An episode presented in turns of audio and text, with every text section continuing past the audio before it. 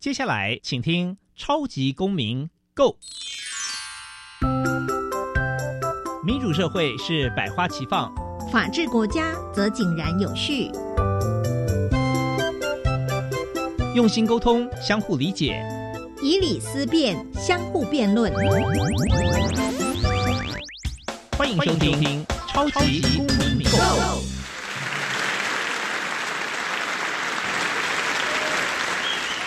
各位听众朋友，大家好，欢迎再次收听《超级公民购》。超级公民购呢是由教育部所委托，由国立教育广播电台以及财团法人民间公民与法治教育基金会联合直播。我是节目的主持人苏格格苏明祥。那本基金会呢是以民主基础系列以及公民行动方案系列两大出版品为中心，希望期待下一代呢有能力来积极参与并关心民主社会的运作。那本基金会也持续关注教育现场的辅导管教议题，目前出版了《老师你也可以这样做》以及《老师我有话要说》这两本书，针对校园中常见的问题，提供法律以及教育的观点。此外呢，我们每年固定举办全国公民行动方案竞赛，还有不定时的举办教师研习工作坊，希望与社会各界合作，推广人权法治教育。接下来进入小小公民庭看厅，小小公民庭看厅。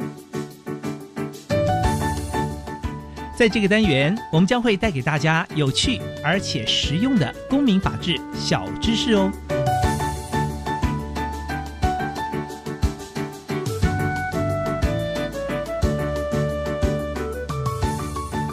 媒体素养是指在各种环境中，以适合自己的目的和需求的方式，取用、分析、评估、制造媒体资讯的能力。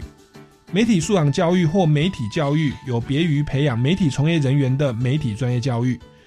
教育的对象主体是全体的公民，教育的目标为使全民具备自主思辨的能力与产生资讯的能力，从而以批判性的角度去解读各种媒体资讯。假新闻，媒体素养是一种每个人都必备的素养。媒体素养的目的是使人成为人为媒介消息的纯熟创作者和新闻的生产者，促进人们对各种媒介的特长和局限的理解，并且拥有创造独立媒体的能力，而不是仅限于对观点的理解与接收。媒体素养是一个庞大的概念，随着访问量对于媒介的重要性日益增加。人们通过接受媒体素养教育，很大程度上获得了辨别真伪的能力，特别是在商务和公共关系方面，并且能够辨别大众传播媒体中媒介消息的生产者看法的真伪。接下来进入公民咖啡馆。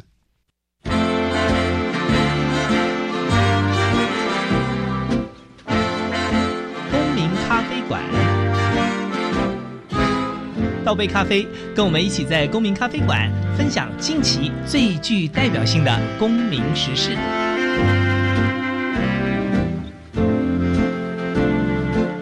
各位听众朋友，大家好，欢迎回来《超级公民购》。那我们这个礼拜呢，公民咖啡馆的单元呢，要为您邀请到的是这个在。各位听众朋友，在上个礼拜有有听到他的这个很多精彩的言论哦，以及我们在新闻媒体、报章杂志都会常常看到这位大律师发表他的专业意意见哦。让我们用最热情的掌声欢迎陈君伟大律师。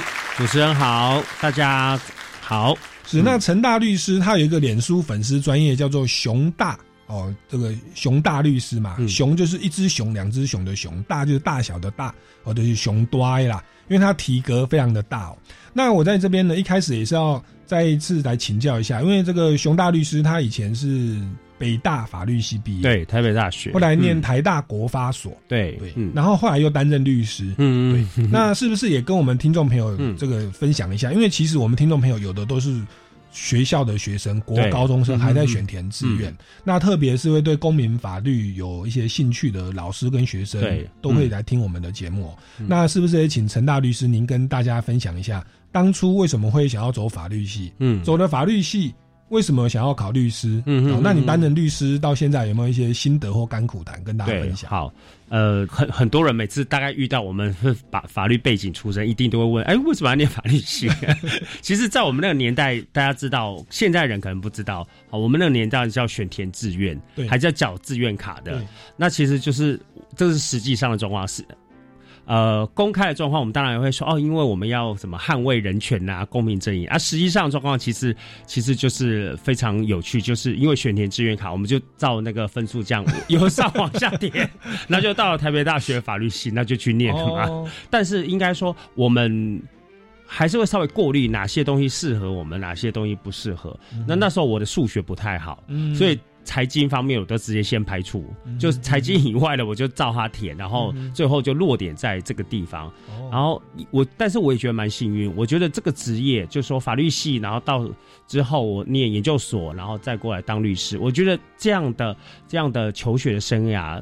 比照我自己的个性，我觉得是蛮适合，因为律师这个职业它是一个很特别哈，甚至有人说你在写职业类别的时候，我可以写自由业，好，为什么？因为律师很多人会说。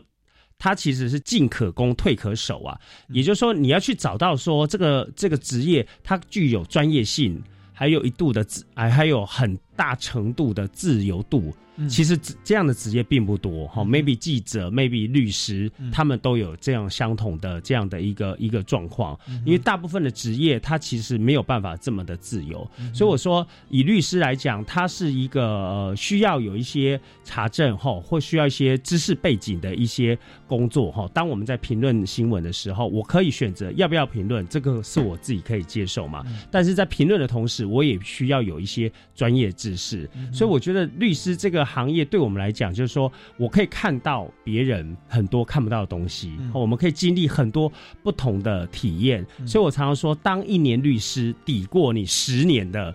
生活经验，我可以遇到呃最富富有哈，最最这个这个上流阶层，也可以遇到这个我们所谓的比较底层的朋友。那看到不同的社会阶层，看到不同的文化，听到不同的声音，其实对我们自己丰富自己的人生，我觉得是非常大的注意。所以老实讲，没有什么东西可以吓倒我们的，因为各种恐怖的事情都看过，都遇过。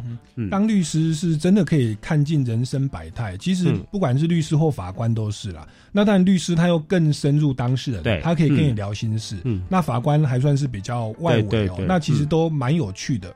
那我我记得我我也我也是念法律系嘛，我我小时候是那个时候也是会考量到出路啊。对，对，那那其实我我学法律，我像我是没有当律师、嗯哦，没有当法官，但是我发现其实不管是公务员考试，或者是各大银行乃至公司行号，其实对于法律的需求都是很大的。对对，那那甚至像我，我现在我在做广播电台，嗯，我我进入演艺圈，我们艺人的朋友也常常会遇到法律问题啊，对对所以他这个东西你你自己但不要啦，你自己出租房子跟房客吵架，或者是你遇到二房东，或者是你今天就是在路上这个有发生交通的擦撞等等，它其实都会成为一个保护自己、帮助别人的一个很好的工具。各行各业多多少少都用得到法律哦。那所以我我我自己是觉得，哎，学到这个。当当初没有想那么多哦，那自己就觉得哎、其实蛮实用的哦。那至少在在找工作还是是是 OK 的。那当然说，你如果到了律师的第一线，你就会觉得可以尝尽人生百态，对哎那是很丰富自己的人生哦。嗯好，那那我也再冒昧请教一下，嗯因为我记得我当年在考律师的时候，就是那当当时的律师的录取率跟名额其实是比较严严谨的。对，嗯，那后来我记得有一段时间，他的录取率有稍微放宽了、对，嗯。那造成之前也有人在讨论我们的律师的量有没有嗯达到饱和，嗯。或者是说呃，包含现在经济不景气，您自己做自由业，嗯。呃，您觉得这个律师的竞争市场上是什么样的一个现况？OK，好，这个就是一个很现实问题了，哈。其实现在台湾的律师其实是非常非常竞争，哈、嗯哦，那大概体现在哪哪些层面？就是说，呃，我们常常有时候律师，我们自己私底下聊天都会这样讲，就是说，除了这个门槛。好，没有像以前那么的高哈，但我我们听说哈，我们有听一些学长讲，以前呐、就大概二三十年阿扁那个时代，嗯。大学毕业就可以考律师，好、甚至哎、应该说还没有大学毕业就可以考律师，所以阿扁是还没有拿到法律系的文凭，他就去考律师，然后但是那个门槛是非常非常低，然后一年可能顶多十个二十个，嗯。所以等于说他是凤毛麟角、人中龙凤这样的状况。那后来在我们年代大概就三到五趴。对，可是三到五趴，其实你说多也多，少也非常少。你想，一间教室有一百个考生，只有三个是律师，那其他九十几个要干嘛？明年再来一次，所以其实压力很大。那到现在，maybe 可能到了八趴左右，哈，其实还是蛮低了，但是他的录取率已经提高了。所以说，每年新进律师进来，我我们常遇到很多学弟学妹，他们第一件事就问：哎，那个熊大律师可不可以去你们事务所实习？每年都很多人来问。为什么会有这种状况？因为实习是整个律师的养成必备的一个一个呃要求啦。那但是很多事务所他不见得会开实习的缺，因为大家知道实习律师他来他等于是什么都不会，所以有些老板他不见得想要用实习律师，要从头教，他觉得比较累。所以你你可想知，就是说我们开放的这个门槛很。呃，相对没有那么高，就很多人都去当律师，但实习他连实习都找不到啊！如果没有实习的话，他怎么成为一个合格的正牌律师？那没办法成为合格正牌律师，那他前面的这些努力。该怎么样去看待？所以我觉得这是一个实务界，大家在法律考试里面可能还要再去思考。这是第一个层面。第二个层面就是所谓的律师他的收入，其实某某很大一部分就是业务量嘛。嗯所以我们常常说，其实律师他除了专业能力要具备，其实某程度也要有业务能力。好，你要有办法跟别人这个 social 才能够拉到案子。可是大家知道现在的法律辅助这一块，哈，这这个是很多人。都会在讨论，就是说法律辅助，它已经呃，从过去它是非常重视资历，就所谓你的财产状况哦，到现在它其实相对门槛已经开始松动。也就是说，假设审查委员他们认为，哎，这个案子有辅助的必要，他可能就合格。所以我们常常遇到很多状况，就是说，呃，当事人跑来。咨询我们，就咨询完之后，哎，他人就消失。那结果隔一阵子再听到的时候，哎，他跑去找法服，但实际上他是当初来找我，他是开 B N W，嗯就是说你一个开 B N W 的人，我们国家全民拥有纳税权去帮他做这个法律的辅助，其实他是跟公平正义是有关的，就代表说，那我们就回到一个问题问号，就是说，到底这个社会需要帮助人在哪里？你这个。钱你不是用在该帮助的人身上，哈哦，或者甚至 maybe 他脱产，好，他他就是在跟他老婆在告这个离婚的官司，那他一定把财产都脱掉，那把财产都脱掉，他名下没有任何财产，那法服 maybe 可能也过。如果说法服他没有花比较多时间去考量的话，法服案件也让他过，那你就变成最后就会陷入一个。呃，不仅是说公平正义问题啦，律师这个行业会不断的萎缩。就原本应该是由这个所谓的自由业律师他自己去找案子，然后专业的去辅助，可是到最后就变成都是由国家去垄断。那这个状况，我觉得是相对来讲是一个蛮严重，因为我们知道另外一个职业叫医生，医生也是出现鉴保之后，所以整个医生界开始出现很多的问题。为什么？因为以前我你来看病，我可以依照我的专业。我可以依照我的能力，我去给你定一个价格。你觉得太贵，那你可以可以找下一个医生。但是健保出现了之后，所有的医疗行为，好，甚至你说口罩啊，一个要卖多少钱，他都给你规定好了。那你就会产生说，这个自由市场有国家过度力量的介入，到底是好还是不好？我觉得大家可以去思考。是，嗯，法律辅助基金会其实有的听众朋友可能还不太熟悉，就是说你你的财务状况或资历状况。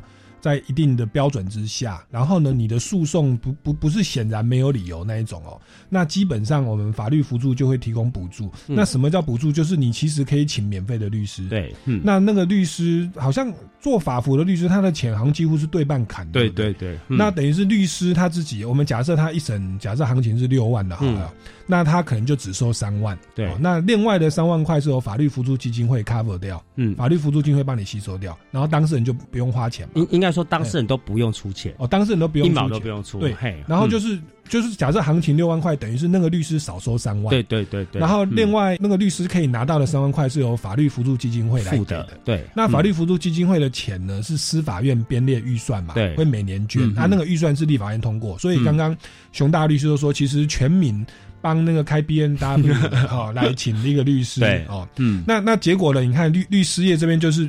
一般民众会比较说啊，我这个我可以找三万块，三万块，那就变成其实原本的行情可能是六万块，或者说是其他的价码的，哎，他就会面临到非常可怕的对这个嗯大企业的龙，我们这样讲，对就是会有很大的竞争啊。，对是。那某个程度也逼得律师。但但您您是因为因缘际会，常常接受媒体访问、啊。嗯那像我们这个谢振武大律师有主持节目，他不会怪我，叫振振有词，对对不对？？也是很多律师会上去嘛。嗯嗯嗯然后像那个胡瓜瓜哥主持医生好辣，哎，而且很多医生要上去。嗯，对某个程度，大家也要去一些电视上，哎，来一方面表达专业意见，服务一般的民众；对二来也是要变成有在做一点业务的状况。对哦那所以嗯这个压力其实是是是蛮大的。嗯对，那那当然就可能后来各个律师跟医生也开始分科专业。嗯那像我们陈大律师，他的硕士论文是写这个反垄断法对哦，就是嗯不要不要说法律基金会垄断啊，是反垄断法。然后它本身又涉猎到这个媒体的部分，嗯所以我们上个礼拜就问了他很多关于这个新闻自由啊、诽谤罪啊哦的的这部分的相关的问题。那我记得我们上个礼拜也有聊到所谓的这个电视台的换照特别是中差电视台哦。对，那那其实这个并不是个案呐、哦，因为其实在早期这个好像 TVB 叉，我现在讲应该大家都知道啊，听众朋友听不太懂。TVB 叉电视台，嗯好像也有这种类似他们的这个电视台的运作是违反卫星广播电视电视法的规定，对，因此嗯就好像有点这个要被停台哦。对，这个部分是不是请熊大律师也也跟我们说明一下？好，其实刚刚主持人提到那个 TVB 叉这个电视台，好、当初发生的这个争议是，我记得是姚文智他在当新闻局局长哈，以前还有新闻局局长，好，还有新闻局，后来新闻局废掉，他的业务就会并到 NCC，、然后行政院自己再设一个叫发言人的这个位置。那当时候出现一个很大的争议，就是说。TVB 叉这个电视台也差一点换照不过，为什么？因为它里面的持股，大家知道 TVB 叉是来自于香港母公司，那香港母公司就产生了一个争议，就是说。到底香港是不是大陆的一部分？哈、因为我们的法律是明确规范，外国人或者说大陆，哈，应该说外国人是可以的，但大陆是不行，他不能在台湾境内去设立任何的媒体。所以，如果他真的今天大陆官方如果他想要影响台湾的言论，他没有办法进来，他一定要用什么方式？一定要绕圈圈。他可能透过香港这个资金的持有再来持股，也可能透过其他。的这样的一个外国的公司，所以当时就产生很大的争议。好，那当然最后因为或或许政治上它有协调啦，所以 T T V B 叉保住了。好，它继续大家看得到。那今天这个中差电视台其实也是类似的问题。哈，或者说 N C C 对它的质疑。第一点就当然就是在于说，它里面到底背后是不是有中国哈大陆它那边的资金？那当然这个是需要一个很呃缜密的调查啦。因为老实讲，你贴上中资好的的的话这个标签，那这个电视台代表很好像就是中国它的传声筒哦，就像中央电视台。那但是在我们行政机关，他在做行政处分的当下，其实它相对而言，它没有办法。呃，类似像法院有这么严格的这样的一个事实调查啦，所以说，呃，我觉得现在会陷入一个罗生门，因为目前也还没有定案出来。那也开过审查会嘛，那审查会当然这个中差方面有他们的论述哈，那当然 NCC 方面也有他们的观点哈，这是第一点，有关于这个中资的部分。那第二个当然就是我们上礼拜其实也有提到，就是儿少。好，或者说这个相关的假新闻，也就是说，我们暂时不用这个有色眼光去看蓝绿，我们单纯就就这个新闻的内容而言，它是不是有过多的假新闻？哦，因为我我记得那时候还有一个叫什么反红媒运动，好，就大家觉得它是红色媒体，然后还掀起了一股浪潮哈。那这个反红媒运动里面，当然他们很多背后或许有政治因素，但是呃，其实一个很大的问题就是说，是不是中差电视台？报道了过多某个候选人他的新闻，或者说这个很多新闻，他也许根本其实还回到一个问题啊，不经查证。哦，也许他就说，哎，某某某呃云里的乡亲提供了一个线索，说啊最近怎样怎样，他们这个选举的状况是怎样，那其实。这个某某云里乡亲这个人到底有没有真有其人，我们也不知道。好，所以当时候这个 NCC 也对中差电视台做了一些裁罚。那只是说我们现在面临什么状况？因为我们电视台它不是永久经营呐，它必须要六年到，它就要进行换照。所以一般人说要撤照，其实不对。好，撤照是指你在这六年当中，你如果有真的很重大的违失，那 NCC 可以加以撤照。但目前我们的 NCC 并没有去撤任何一家电视台。我们现在所要讨论的点，应该是说六年时间到了，我要不要继续给你执照的问题？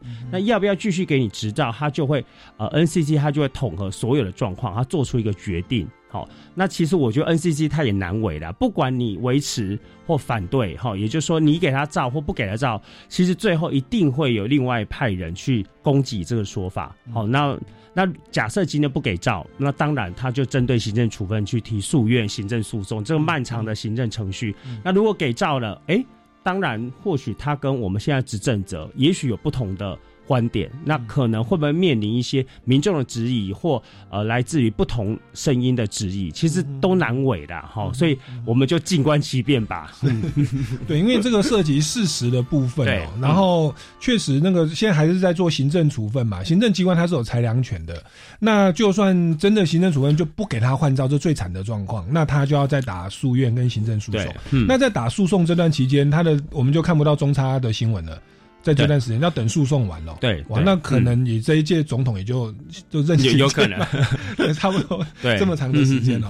好，那这个真的是我们就静观其变。但是刚刚其实有提到了，就是说我们身为一个媒体，是不是尽量的，我们在至少在这六年的执照期间，我的一些资金的流向，其实要做好嘛，你省得被不同的电视台或不同政治的执政者的一些。找麻烦嘛？我们这样讲好了哦。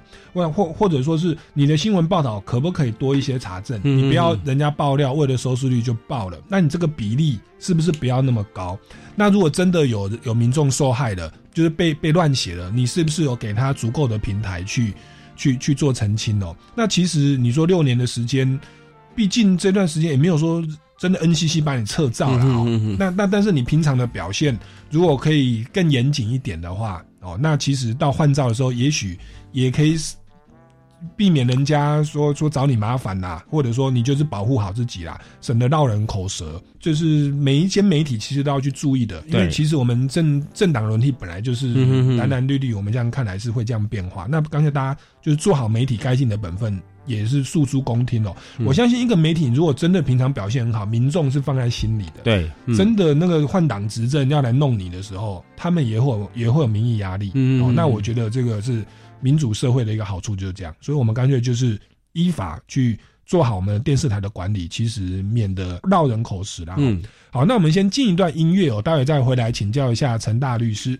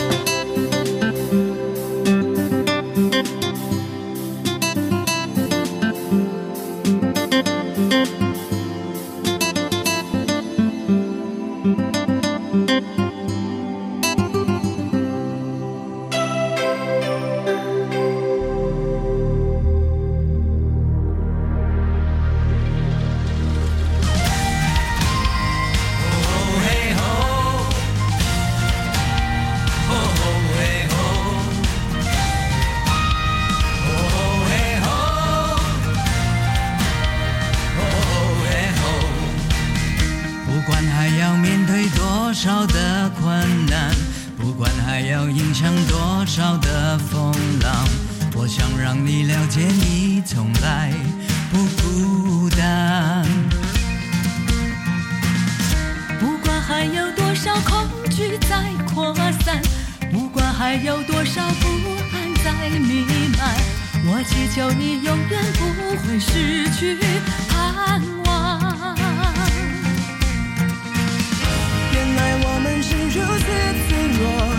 像容易戳破的泡沫。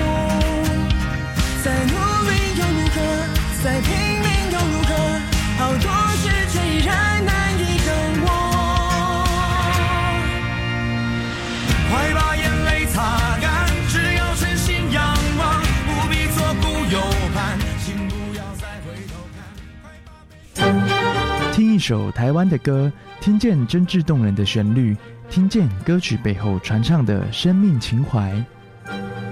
我是主持人刘美莲，每周日下午两点五分到两点三十分，欢迎收听台湾音乐哆来咪节目，一起听见台湾经典的好音乐。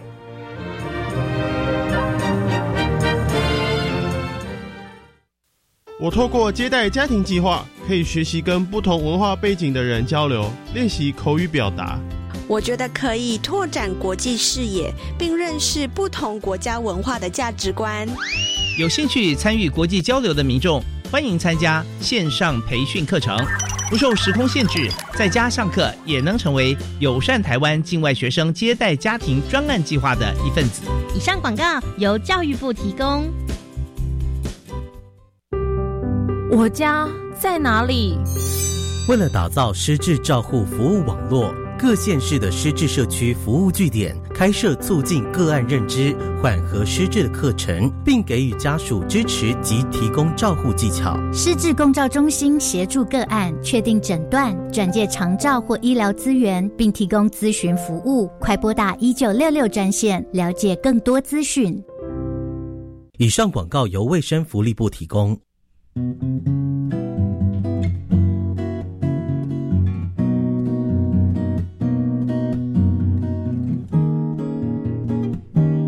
是苏命苏米恩，你现在收听的是教育电台。我朋友买就爱教育电台。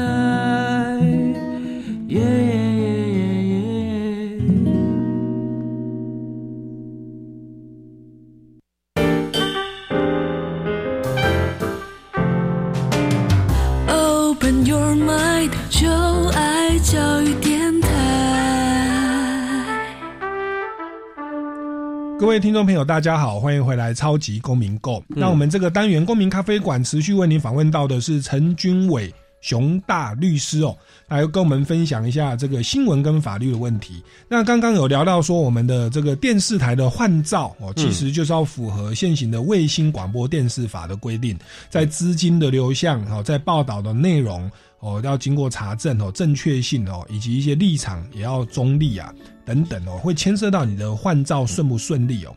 那刚刚就有提到说，诶，如果你的假新闻过多，其实换照是有受阻碍的。那我就想要请教一下熊大律师，那我们民众看到这种哇，真的不知道该如何分辨，我们该如何自处啊？对，该该如何面对这个东西？好，刚刚苏哥哥提到这个川普选举哈，老实讲，我们台全全台湾人大概。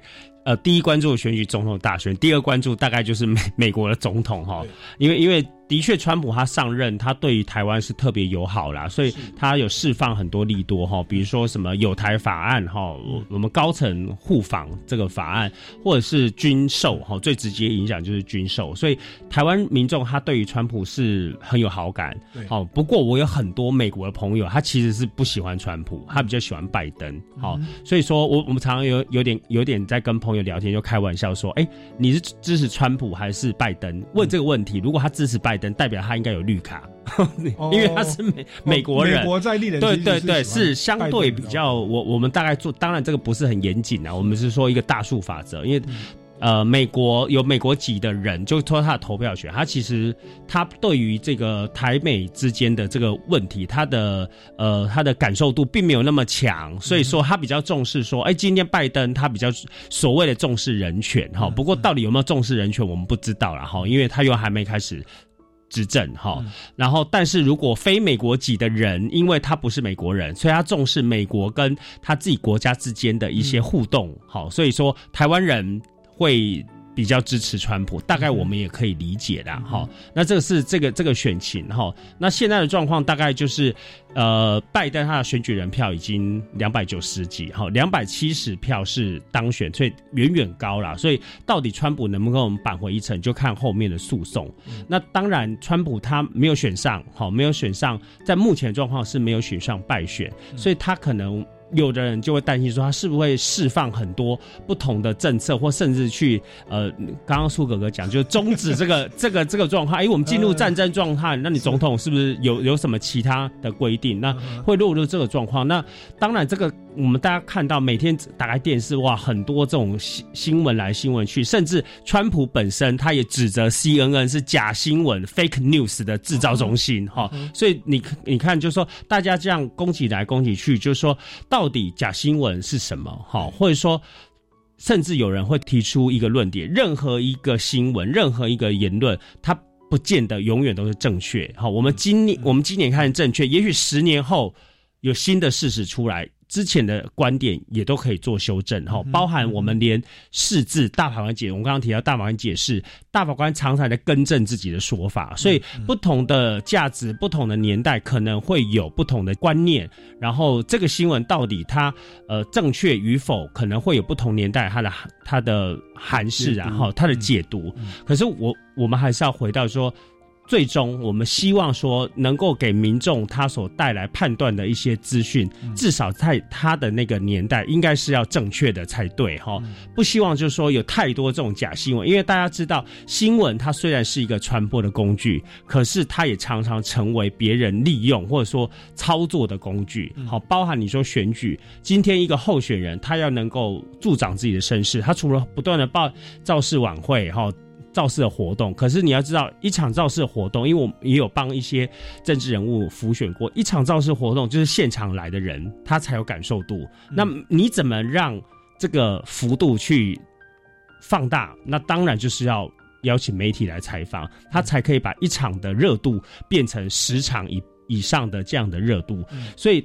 大家都会需要媒体，好，或者说某些公众人物他需要媒体，那媒体他也需要这些新闻来源，所以当这个互相需求底下的时候，到底呈现在媒体上的东西是真或假，我觉得是大家就要花很多心思去思考。所以我们刚刚在跟苏哥提到，就是说我们有一个叫新闻事实查核中心，台湾事实查查核中心，对，好，那他就是在处理这个问题，也就是说，到底这个新闻是真或假。其实上在上面会有一些基础的一些一些查证，然后就类似像 Wikipedia，为什么维基百科相对来讲大家会觉得他讲的比较真一点？因为他是很多人可以上去编转修改，而且他编转修改它是有一定的规则，不是哎我想加什么，就像我们脸书啊，我想加什么评论我直接就评论，不行哈，就是说他会有一些准则或他内部的规范去。判断这个新闻的真或假，然后假设这个新闻，我现在判断，哎是假的，maybe 后来他过了十天之后，有其他的查核进来，他又变成真或假，他又改变了，所以这就是我刚刚讲的，就是说。每一个时段、每一个时间点，对新闻的真或假或好或坏都有不同的价值。但是我们尽量是透过这个程序，把程序把它完整化，好让程序把它建构起来，让这个新闻在那个时间点至少是适合民众去判断、跟解读、跟吸收。好，其实像我小时候读书，我们都会读说美国人太空人登陆月球啊。嗯。可是我到前几年好像有听到说那个是假新闻，对。对，他说是因为美国他要故意释放这个假新闻，让当时的敌对苏联哦也花很多的资源在太空登陆上，对，那所以到到这个我到最近才知道，所以真的不同的时空。你就会觉得哇靠，这个也太夸张了吧！所以其实月球我们人类还没去过，对吧？那当然就很多人就会讲一些很多很多很好玩的东西。他说月球的自转跟公转是一样的，一比一，它永远都是用同一面在在看着地球，所以那边可能是有监视器在看着地球，是外星人在监控。所以这个我们就听听就好，听听就好。好，那当然说台湾就和所谓的台湾事实查核中心，那我就要请教一下，你看在美国他们是总统直接指称。C N N 啊，刚好倒过来，C N N 美国很大的电视台说它是假新闻制造中心。嗯，哎，那我们的刚提到说，我们如果很多很奇怪的新闻，我们可以投到台湾事实查核中心，它的成立的背景是什么？嗯，就是它会不会也有官方的色彩？嗯，其实事实查核中心它应该是民间。为主啦，哈，对，以我的记忆所及啊，当然这个我们可能我们也要事实查核一下，对，但是我说它比较比较好的一个状况，就是说它可以不断的编转，不断的改变，然后它里面有一些内部的规律、一些准则，哈，也就是说它不会让所有人都上去乱评论呐。好，那评论里面，当然你你也可以有一个质疑，就是说，哎，那到底这个准则是谁制定的，或谁来执行这个准则？那他。用一个方式，就是说有点类似互相，呃监督这样的方式，准呃编转准则，或者说执行准则，或者说呃整理这些资讯的人，他也同时受到社会大众的监督。好，用这样互相监督，而不是单方面。因为你说脸书、IG 这个就是单方面，我想留言就留言，然后版主如果看了不爽，他就删掉。他只有这样的方式，他没有办法互相的交流。那我我们会觉得说，像维基这种，他会是让人家觉得是比较良善的媒体，或者说他比较进步的媒体，就是他可以互相监督。我上我上学，比如说我很讨厌苏格格，说啊苏哥哥最讨厌。那下一个人编编转，他就说，哎，这个这句话是不对的，他就把你删掉。他是可以做啊，当然你要成为维基的会员，他还是有一定的审核的机制，他也不是任何人我都可以上去编编辑哈。维基百科其实我自己也有去修正啊，因为我们听众朋友搜寻苏哥哥，哎，你会看见有一个苏哥哥的维基百科。对，那我有时候我像我在主持电台，我会说我现在在主持电台啊，二零一九开始主持，我会打上去哦，打上去过了三个月就被删掉了。他说你没有提供那个来源的证据，搞到我后来我写上去，我还要弄一个附注，嗯，连到我们国立教育广播电台网站，哦，证明哦这个我这段话是真的，哦，那他就有一个考核的机制，对对对，所以有时候我觉得写那个有点像在写我们的论文啊，对，要有引注。同样的，台湾事实查核中心好像也有这样。那当然说，我们的媒体、我们的电视台、报纸，我们本来也是期许要这样的啦。那只是说到后来，可能因为资金哦，或者是这个也需要一些赞助哦的等等的因素考量，会导致各个电视台跟媒体、报纸的立场越来越鲜明。嗯嗯那其实好像我们听众朋友、观众朋友就可以去比较官方的、民间的不同的立场。对对对，每天你转一下不同的台哦，不要一直停在。零六台哈，或一直停在中差台，你偶尔换换不同的角度，那其实对于我们去审视分辨这个东西，我觉得是有帮助的哦。好，那当然刚刚讲的是比较大的层面哦，那其实还有一个比较小的层面，跟我们民众相关的，就是我们在面对假新闻的时候，我们有没有一些相关的法律？会来进行管制或处罚哦。那其实这边好像就是有关社会秩序维护法以及我们的现行刑法的一些相关问题。嗯，那我们熊大律师也有亲身去处理过，这个很多可以跟我们分享哦。对，那所以我们这边我们就要先进一段音乐。好，音乐这个结束之后，我们再回来我们节目的现场。好。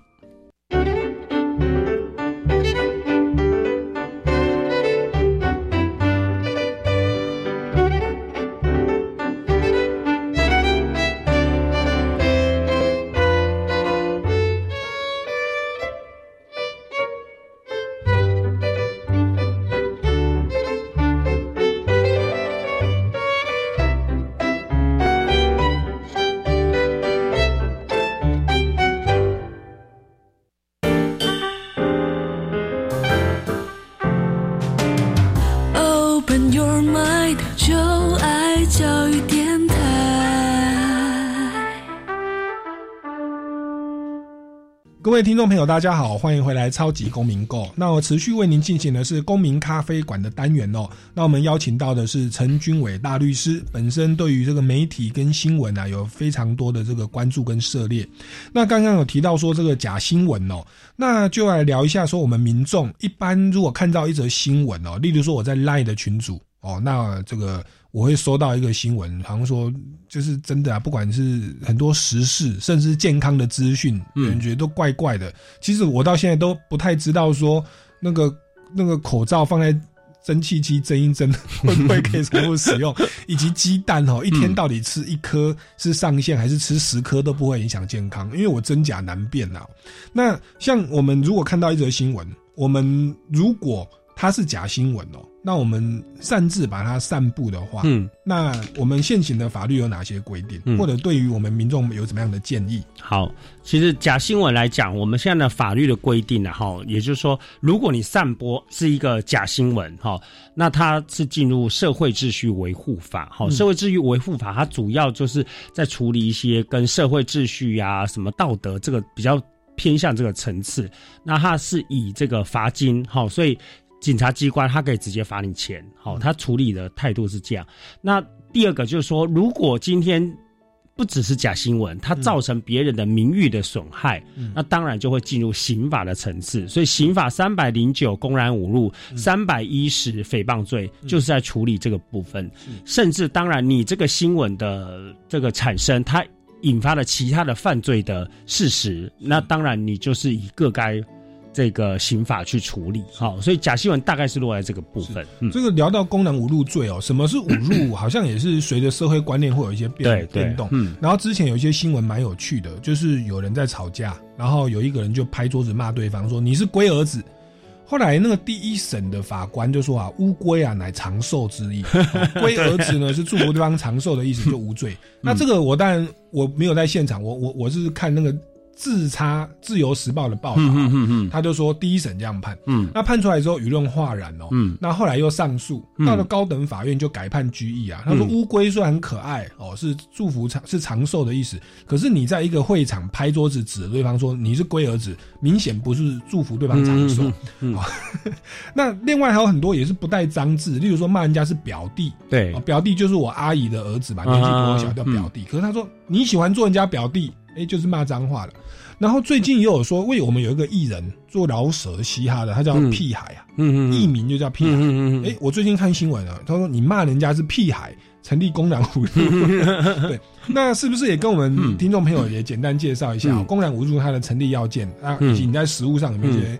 呃，可以参考的案例。嗯，好，其实呃刚刚这个苏哥哥讲这个公然污，它也是一个灰色地带，哈哈，就是说实务界呃，应该说法院他很看重，就是每个个案，尤其他特别他会针对这个个案，哈，他在发表的时候他的态度，他讲话的语气，哈，比如说我最近处理过一个妨碍名誉哈公然侮辱的事件，他提告，提告是什么？两个人在吵架，他就骂他，他呃，应该说。告诉人就原所我们所认知的民事的原告还有刑事的告诉人，他是说，诶，他听到的是说你叫我女儿哈去这个台语要怎么讲，就是说去去当什么妓女啊，青楼女子哈，告诉人是这样指称，但是被告就所谓妨碍名誉这个公然侮辱被告，他是说我当下不是这样讲，我是说你也有女儿，因为他们之前有一些纠纷呐，这个纠纷。的引发就造成他们两个去吵架，然后这个被告他是说，我不是说你的女儿去让人家去干嘛，就是说去做一些比较这个这个大家觉得不 OK 的事，应该是说，我觉得这个你你呃你有女儿，我也有女儿，大家要有同理心哈，两个人他们在论辩的是不同，但是都有女儿，他们相同的什么？就。都有女儿，只是告诉我他觉得你批评我女儿，那告诉那但是被告他就说我只是在用一个同理心在说法，那就最后就是变成在法庭上我们就要辩论说到底这些用语这些说法，或者说甚至说你女儿是妓女啊，其实他讲白他就是说你你是骂我女儿是妓女这一件事情有没有公然侮辱？那他就会落入说那。讲一个人是妓女，会不会是妨碍他的名誉，造成他的人格的贬损？好，甚至我最近还有听到一个很有趣的，有人骂别人是韩粉，你很韩粉呢。那到底有没有构构成公然侮辱？那又变成说，到底韩粉他在社会的认知底下，他会不会构成公然侮辱？那我们看法官一般的判决，他其实就会，他大概判决他会怎么写？大概判决刚开始他就会说啊，先接住一下言论自由他的一些内容，四至五百零九等等的，然后又会说，哎，那这个言论自由里面保障什么，不保障什么？哈，那但是最后还是会落入法官他自己的。个人价值观呐，所以其实我们在开庭的时候，或者在法庭论述，我们会尽量就是假设我是站在被告方，哈，我当然觉得说，哎，我今天讲这个东西并不是这个妨碍他人名誉，我们就是会尽量让法官有同理心，哈，让他这个进入这个语义。我们常常说讲话，它里面有他自己的语义的一个环境，好，比如说苏格刚刚讲那个东西，当他在骂人的时候，哈，龟儿子，嗯，龟乌龟。固然他是长寿，可是他在讲话的过程，他是用一种拍桌子这样的方式，你很难去直接等号说他就是祝别人长寿哈。所以，我我会觉得说，呃，法官他还是会看个案的情形去看。好，如果你讲出这个话，你要硬凹，甚至大家知道，如果你说个案是身，法院的态度有两种，一种是说个案是身，他是。妨碍人家名誉就是公然侮辱，但是另外一种态度，他说：“哎，这个是南部人的发语词，好，所谓南部人发语词，就挖公挖公打义，都会先哎先讲个案事身，再开始讲后面的他所要表达的内容，所以每个 case 会不同啦，所以我觉得还是要个案去评论。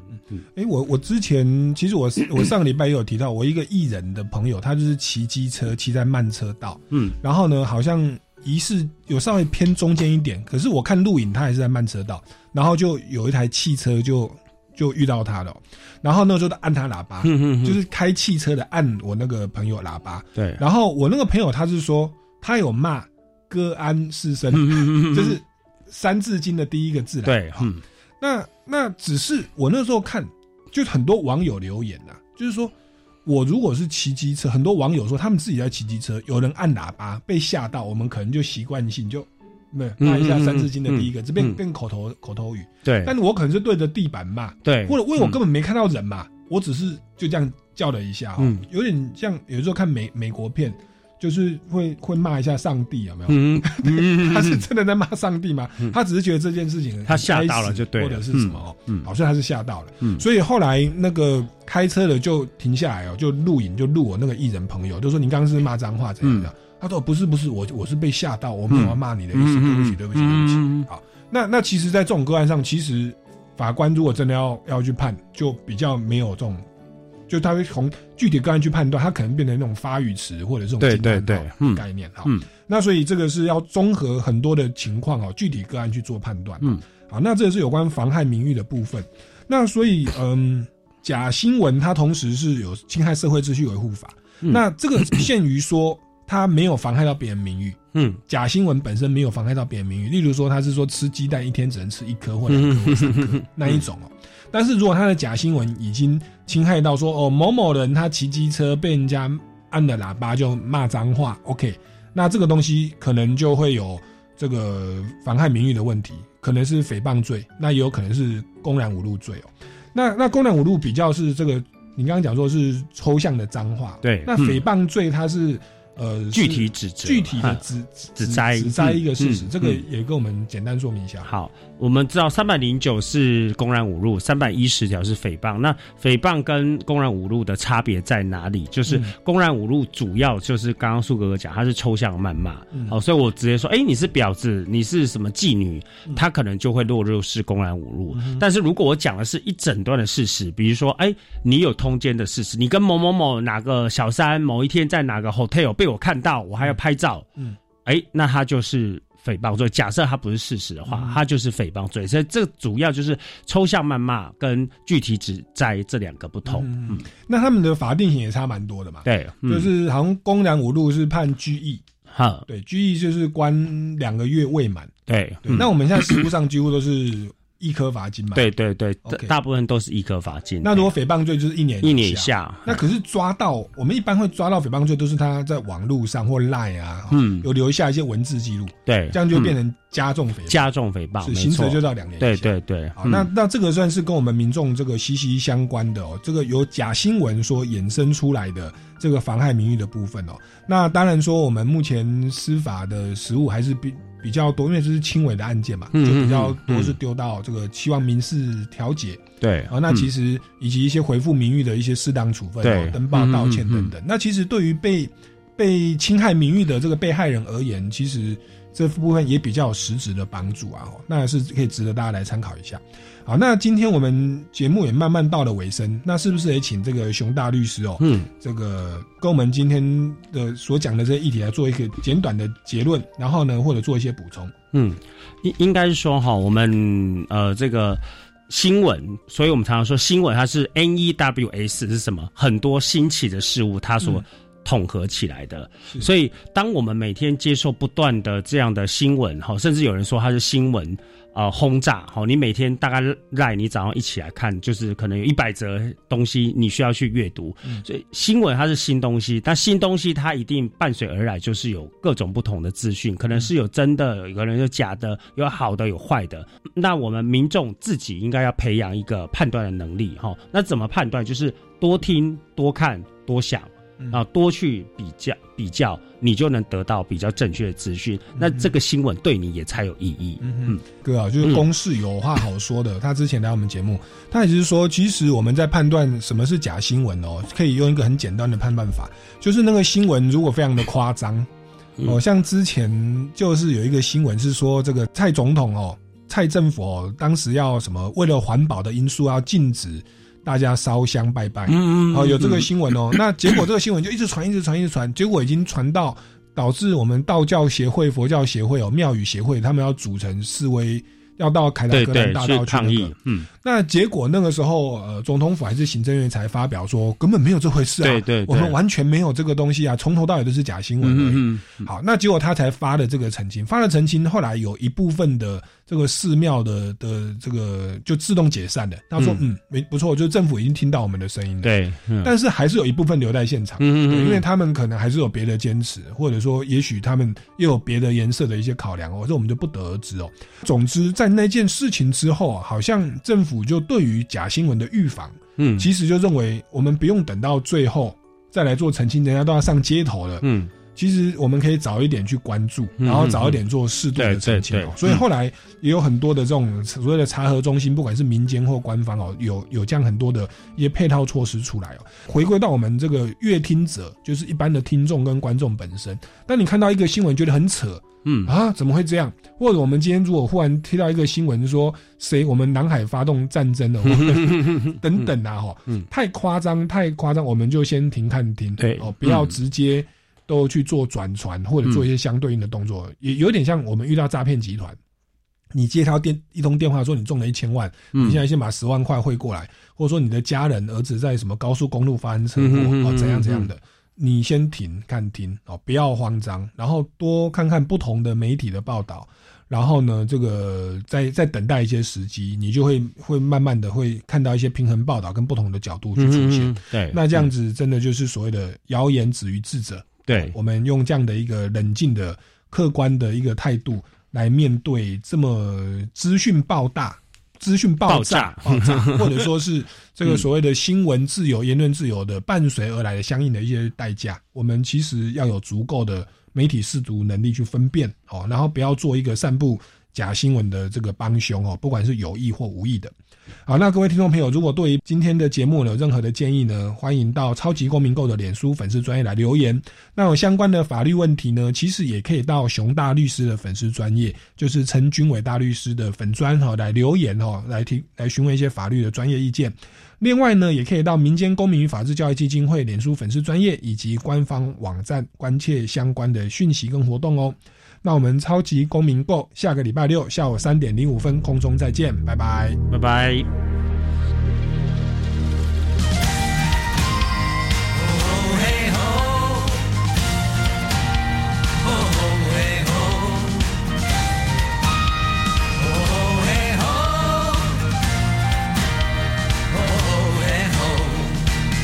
不管还要面对多少的困难，不管还要隐藏多少的风浪，我想让你了解，你从来不孤单。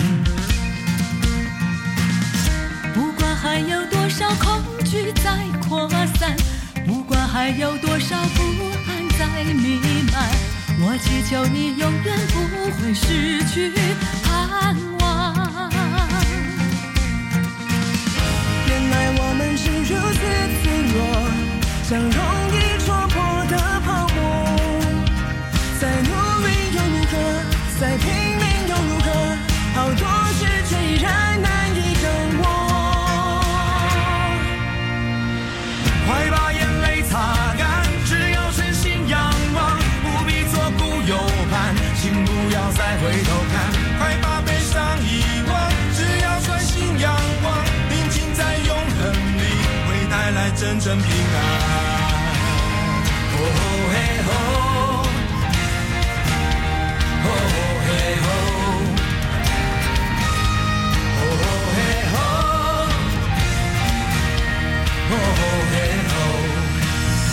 有你同在，我